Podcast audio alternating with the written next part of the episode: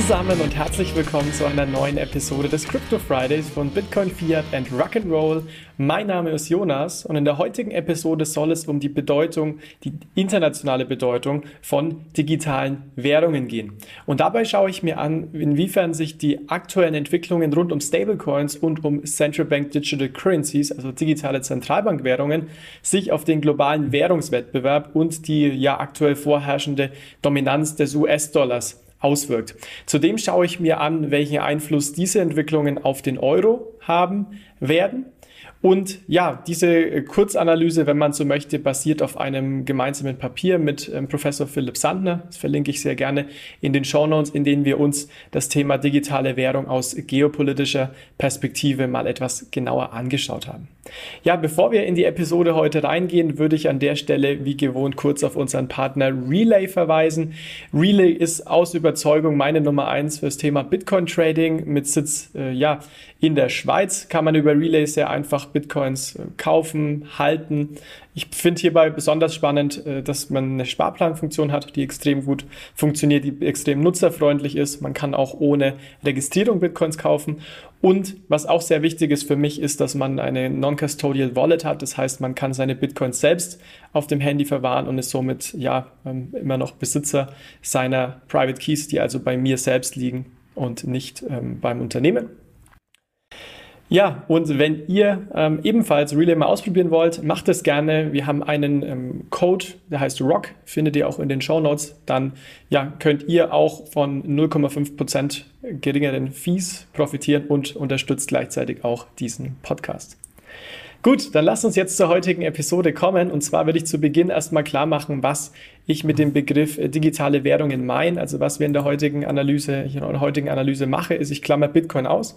Das heißt, es geht vor allem um den digitalen Euro. Und hier folge ich einer sehr breiten Definition. Also für mich ist der digitale Euro nicht nur die digitale Zentralbankwährung, sondern, wir haben es schon mehrfach in dem Podcast thematisiert, es sind für mich alle Art von Transfertechnologien, über die der Euro ähm, ja in dieser Form auch tradable, also handelbar, transferierbar gemacht wird. Somit fallen darunter klar zum einen digitale Zentralbankwährungen, aber eben auch Stablecoins, zukünftig auch tokenisiertes Giralgeld und für mich auch Lösungen, ähm, die über, über Trigger- oder Brückenlösungen auch ähm, Geld am Ende senden. Ja, und zur geopolitischen Bedeutung des Geldes kann man ganz klar sagen, dass Geld eben einen, eine sehr wichtige Bedeutung rund um Geopolitik ähm, und, und weltweite Machtverhältnisse spielt, weil eben Geld oder die Verbreitung von Geld eigentlich, wenn man so möchte, die globalen Machtverhältnisse klar macht. Also man sieht heutzutage, dass der US-Dollar die Währung ist, die ja am weitesten verbreitet ist. Also aus da, von Daten der EZB äh, sieht man, dass Kredit des aktuell 60 Prozent der globalen Schulden und 55 Prozent der globalen Kredite in in US-Dollar denominiert sind. Das heißt, hier ist der US-Dollar ganz klar die Benchmark-Währung. Man muss aber auch sagen, dass es eben nicht, ja, dass man das nicht als gegeben hinnehmen sollte. Es gab in der Historie schon sehr, sehr viele Weltreservewährungen. Der US-Dollar ist eben die Währung in der aktuellen Periode, wenn man so möchte. Es gab aber früher auch eben Währungen aus Frankreich, Portugal, ähm, Großbritannien, die den, die globale Weltreservewährung zur Verfügung gestellt haben. Also deswegen kann sich das durchaus ändern, wenngleich das auch ein Prozess ist, der sich ja extrem langsam ändert. Also der ja im Endeffekt natürlich auch von sehr vielen Faktoren abhängt. Da steckt sicherlich Vertrauen dahinter, da steckt das politische System dahinter, die volkswirtschaftliche Situation. Ähm, aber, und das ist eben auch sehr wichtig, wichtig, auch Transaktionskosten. Und hier ist auch, äh, oder das ist definitiv der Aspekt, bei dem digitale Währungen nun auch sich auf diesen Währungswettbewerb ähm, auf die Bedeutung von oder auf die aktuelle Reserve, Reservewährung auswirken können. Warum? Vor allem, weil digitale Währungen zu geringeren Transaktionskosten führen können. Was meine ich damit? Zwei Beispiele. Beispiel 1, was heute teilweise noch üblicher ist, als man denkt, ist, man hat ein Exportgeschäft und das Geld wird per Flugzeug, per Auto etc. transportiert. Das heißt, physisches Bargeld wird wirklich physisch vor Ort gebracht.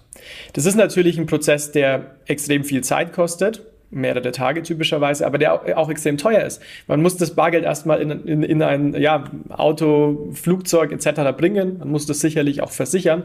Also ein Prozess, der sehr viel Geld kostet. Und wenn wir jetzt sagen, man hätte eine digitale Währung, die eben auch für ausländische Parteien zur Verfügung stehen würde, also ich gehe jetzt wie gesagt heute von digitalen Fiat-Währungen aus, also Stablecoins und äh, CBDCs, würde das natürlich dazu führen, dass so eine Transaktion viel schneller gehen würde per Klick und aber eben auch für geringere Kosten, weil man eben ja sich diese ganzen trans physischen Transportkosten sparen würde.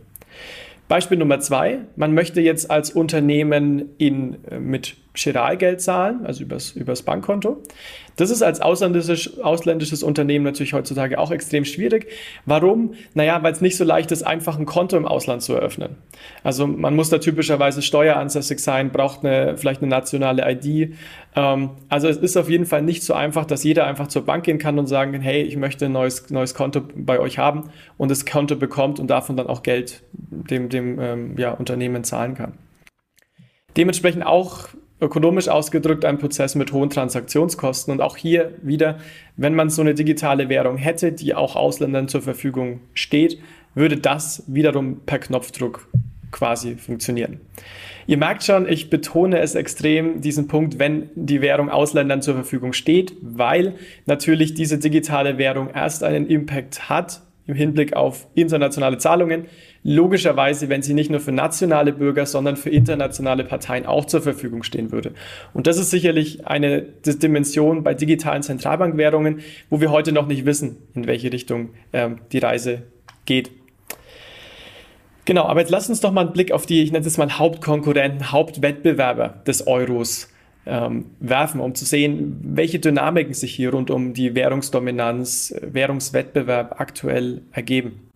Und da gucken wir äh, vor allem einmal auf den US-Dollar, klar, wichtigste Währung, und zum anderen aber auch auf den Yuan, die chinesische Währung, die, wo natürlich auch extrem viel passiert. Also Stichwort ist CBDC, aber mehr dazu gleich. Äh, gleich. Ja, starten wir mit, den, mit dem US-Dollar. Da wissen wir, dass die CBDC-Bemühungen noch ja recht zurückhaltend sind. Es gab ja da neulich das Paper dazu, was wir hier auch im Rahmen des Podcasts kurz analysiert haben. Das heißt, man ist in der konzeptionellen Phase ähnlich weit wie die EZB, vielleicht eher so ein Ticken weiter äh, hinten. Das heißt, hier erwarte ich jetzt kurzfristig keine positiven Impulse für den US-Dollar. Aber wo man positive Impulse erwarten kann, ist der ganze Markt der Stablecoins. Also wir sehen, dass der Markt sich unglaublich dynamisch entwickelt. Wir hatten jetzt Ende 2021 ähm, ja einen Circulating Supply, also ein Geldangebot von 130 Milliarden US-Dollar, was natürlich eine Hausnummer ist inzwischen sicherlich gestiegen. Also sehr, sehr hohe Wachstumsraten im letzten Jahr mit mehreren 100 Prozent. Und was wir hier aber auch ganz klar sehen, ist nicht nur ein hohes Wachstum, wenn es um Handelsvolumen, wenn es um Marktkapitalisierung geht, sondern auch, wenn es um den, die Bedeutung des US-Dollars geht. Warum? Aktuell sind auf Basis von ja, heutigen Daten 17 der 20 größten Stablecoins entweder durch US-Dollar besichert also Fiat-backed Stablecoins oder am US-Dollar orientiert, referenziert, wird zum Beispiel auch teilweise ähm, ja, Crypto-backed äh, Stablecoins, wie zum Beispiel der DAI. Das heißt, wir sehen, der US-Dollar ist eigentlich ähm, klassische Referenz und klassischer, klassischer Anlaufstelle, wenn es um Stablecoins geht. Also hier werden vor allem Stable, äh, äh, Dollar-Stablecoins genutzt. Und ich glaube auch, dass sich diese Entwicklung weiter fortsetzt. Warum? Weil die amerikanische Politik inzwischen auch, dass die Bedeutung und ja auch die Rolle, die Stablecoins hier spielen können, erkannt hat und dementsprechend hier auch von rechtlicher Seite zum Beispiel immer mehr Klarheit schaffen möchte. Wenn wir jetzt auf den Yuan gucken, dann ist das eigentlich recht schnell erzählt, nämlich bei Stablecoins kein Wettbewerb, keine positiven Impulse. Warum? Weil aktuell Stablecoins rund um den Yuan in China verboten sind. Wo mehr Impulse zu erwarten sind, ist definitiv das Thema digitaler Yuan in der Form einer digitalen Zentralbankwährung. Hier, wie die treuen Hörerinnen und Hörer sicherlich wissen, ist China schon seit 2014 an einem entsprechenden Projekt dran. Also analysiert es dementsprechend schon sehr, sehr lang. Und ja, hat eben 2020 die Pilotprojekte gestartet, dieses Jahr auch getestet zu den Olympischen Winterspielen, in immer mehr Ländern auch, äh, in immer mehr Städten auch verfügbar. Ich würde erwarten, dass die, der digitale Yuan dieses Jahr landesweit auch eingeführt wird. Und somit wäre China die erste große Volkswirtschaft, die eine CBDC dann auch zur Verfügung stellt. Und hier wieder, wenn ihr an, meine, an die von mir beschriebenen Vorteile denkt, sollte dieser, dieser digitale Yuan, und das wird häufig auch diskutiert, Ausländern zur Verfügung stehen, in großem Ausmaß, dann könnte das natürlich auch die Rolle des Yuans stärken. Weil einfach Transaktionskosten verringert werden können. Wie gesagt, ich glaube nicht, dass über Nacht äh, alle Leute jetzt vom Dollar in den Yuan wechseln. Nein, sicherlich nicht. Aber es gibt einige Länder, die, ich sage jetzt mal, quasi indifferent sind, welche Währung sie verwenden und vor allem auch ähm, Exporteure Chinas, wo es in Zukunft auch sein könnte, dass China einfach sagt, wir sehen ja aktuell die Bedeutung von Geld im Russland-Ukraine-Krieg, dass zum Beispiel nur noch ähm, ja auch chinesische Zahlungen akzeptiert werden. Und das wäre natürlich ein Fall, wo dann zwangsläufig der Yuan auch an Bedeutung gewinnen würde und ähm, Ceteris Paribus natürlich auch andere Währungen an Bedeutung verlieren würden. Also hier hat China einen First Mover Advantage und wenn wir uns hier anschauen, dass eben die Währung auch allen Parteien zur Verfügung stehen kann, was wir wie gesagt heute noch nicht wissen, dann hätte das auch einen nicht zu vernachlässigenden Einfluss auf den internationalen Währungswettbewerb. Gut, jetzt haben wir einen Blick auf äh, China und auf die USA geworfen. Vielleicht um hier nochmal so ein bisschen eine zeitliche Einordnung zu geben. Also in China, die CBDC ist jetzt in Testmodus live, wird vermutlich in diesem Jahr im ganzen Land live gehen. Stablecoins gibt es in China in dem Sinne keine, ist verboten, zumindest basierend auf der chinesischen Währung. US-Dollar haben wir Stablecoins quasi schon seit 2019, wenn man so möchte, in größerem Volumen. Und äh, ja, ist im Endeffekt eine sehr hohe Dynamik und auch immer mehr Zahlungsdienstleister arbeiten damit wie äh, Visa oder Mastercard, dass man diese Stablecoins zum Beispiel zukünftig auch für Zahlungen ähm, einsetzen kann. Ja, zu guter Letzt, und das ist so die Kernfrage, wo stehen wir mit dem Euro und was bedeuten all diese Entwicklungen für den Euro? Und hier wieder die zwei unterschiedlichen ähm, Zahlungslösungen. Stablecoins ist es tatsächlich so, dass es aktuell eigentlich keine größeren Euro-Stablecoins gibt. Also wenn wir uns die Top 20 der Stablecoins anschauen nach Marktkapitalisierung, kommt meistens je nach Tag äh, vielleicht Platz 19, 20 der erste Euro-Stablecoin. Das heißt, hier sind wenig positive Impulse zu erwarten.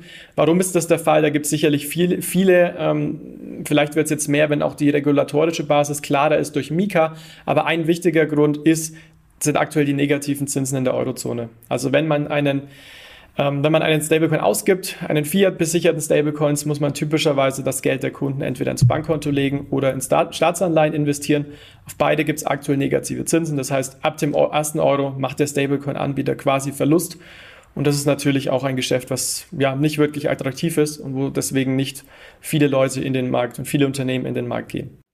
Wenn wir auf das Thema CBDC gucken, auch da wenig positive Impulse zu erwarten in der kurzen Frist. Ihr wisst ja, die EZB guckt sich das Thema gerade an, ist in der Investigationsphase, wird in zwei Jahren auch sagen oder in anderthalb Jahren inzwischen, ob es einen digitalen Euro in Form einer CBDC auch jemals geben wird. Wir wissen es heute noch nicht, aber ihr seht schon vom Zeithorizont, es wird hier ein digitaler Euro frühestens 2026 geben.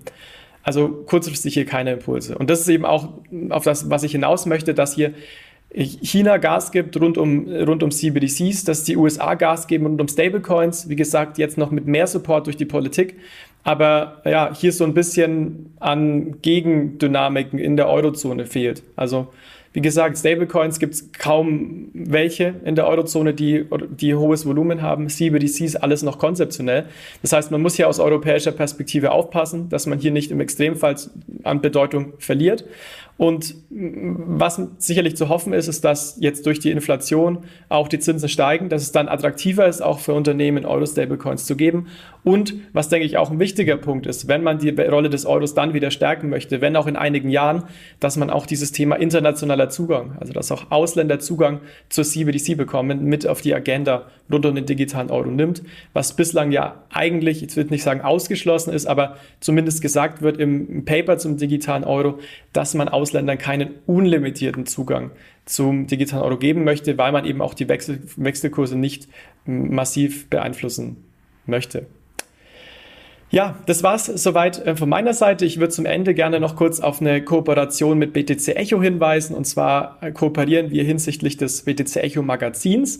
Ist tatsächlich ein Medium, was ich auch ja quasi wöchentlich lese. Wenn ihr an dem Magazin interessiert seid, auch hier könnt ihr den Code ROCK eingeben im Shop und bekommt dann 25% Rabatt und unterstützt dabei auch uns. Also guckt euch das gerne mal an. Wir haben den Code und den Link in den Show Notes verlinkt. Kann ich euch nur wärmstens empfehlen. Ja, in dem Sinne einmal mehr, danke fürs Zuhören. Wir hoffen, die Episode war für euch spannend. Hinterlasst gerne wie immer eine gute Bewertung bei Spotify, Apple Podcast, abonniert uns bei YouTube und ansonsten wünsche ich euch ein wunderschönes Wochenende und bis zum nächsten Mal. Ciao, ciao.